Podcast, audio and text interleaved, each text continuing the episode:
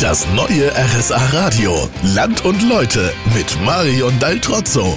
Wir sind heute in der südlichsten Stadt Deutschlands, in Sonthofen, und hier gibt es richtig viel Kultur zum Anschauen. Beispielsweise im Heimathaus, dem Museum der Schirme und auch im Handschuhmuseum, ja.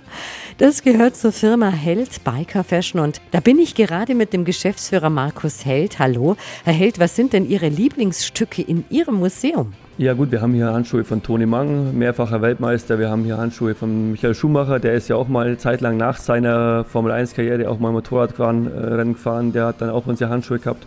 Die kann man hier im Museum anschauen. Seit 1946 ist Ihre Firma im Allgäu. Mittlerweile stellen Sie ja komplette Motorradbekleidungen her. Angefangen hat es mit Handschuhen. In Böhmen, warum hat Ihre Familie damals ausgerechnet mit Handschuhen angefangen? Dieses Dorf, wo wir herkommen aus der Tschechei, war wirklich auch so eine Hochburg für Handschuhproduktion. Und ja, da war halt jedes Haus ein Handschuhmacher und eben dann auch die Familie Held. Gell? Und die hat das Know-how über die Handschuhe zu uns ins Allgäu gebracht.